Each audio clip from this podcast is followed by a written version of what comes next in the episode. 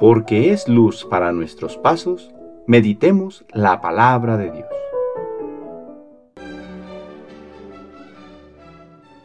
De la primera carta del apóstol San Pedro, capítulo 1, versículos del 10 al 16. Hermanos, los profetas cuando predijeron la gracia destinada a ustedes, investigaron también profundamente acerca de la salvación de ustedes. Ellos trataron de descubrir en qué tiempo y en qué circunstancias se habrían de verificar las indicaciones que el Espíritu de Cristo, que moraba en ellos, les había revelado sobre los sufrimientos de Cristo y el triunfo glorioso que lo seguiría. Pero se les dio a conocer que ellos no verían lo que profetizaban, sino que estaba reservado para nosotros. Todo esto les ha sido anunciado ahora a ustedes, por medio de aquellos que les han predicado el Evangelio con la fuerza del Espíritu Santo, enviado del cielo, y ciertamente es algo que los ángeles anhelan contemplar.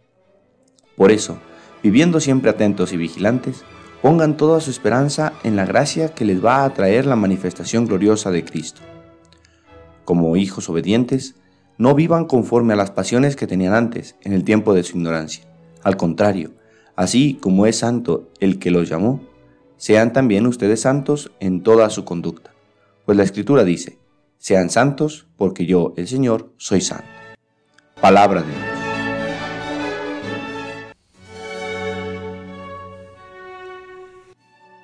Martes de la octava semana del tiempo ordinario. Hoy comenzamos el tercer mes de este año y nos encomendamos a la providencia de Dios para que no nos falte lo necesario para realizar nuestra vida durante este tiempo. Hoy, San Pedro en el Evangelio hace una pregunta de gran interés para los seguidores de Jesús. ¿Qué nos va a tocar? Apenas se acaba de despedir el joven rico y Jesús ha anunciado que los ricos difícilmente entrarán en el reino de los cielos. Entonces surge esta pregunta de quienes lo han dejado todo. Jesús responde, la vida eterna. Jesús promete que quien lo sigue tendrá vida, vida abundante, vida para siempre. Jesús nos promete que nuestras esperanzas serán colmadas en su seguimiento, motivo por el cual San Pedro nos sigue animando a vivir conforme a la razón de nuestras esperanzas. En la primera lectura de la carta de San Pedro, nos hace ver que somos los depositarios de la promesa que anunciaron los profetas, y que sabían ellos no iban a ver. Esta gracia ha llegado hasta nosotros a través de los testigos que presenciaron estos hechos y que se han convertido en fieles anunciadores de la salvación realizada por el misterio pascual de Cristo, misterio que estamos llamados a compartir para también gozar de su premio. En vistas a este objetivo, San Pedro nos lanza una exigencia, pues no podemos seguir viviendo conforme a nuestros vicios y pasiones cuando hay un objetivo tan grande que perseguir. Debido a esto, San Pedro nos lanza el llamado a vivir en la santidad que tiene Dios y comparte con nosotros.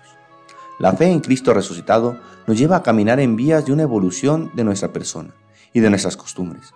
El vivir según el querer de Dios nunca será en detrimento nuestro o para robarnos la libertad, sino por el contrario, para darnos la auténtica libertad que solo se encuentra en Dios.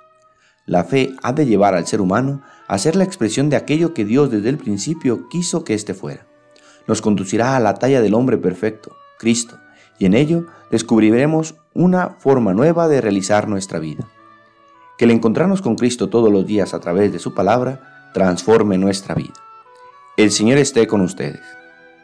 La bendición de Dios Todopoderoso, Padre, Hijo y Espíritu Santo, descienda sobre ustedes y les acompañe siempre. Que tengan buen día.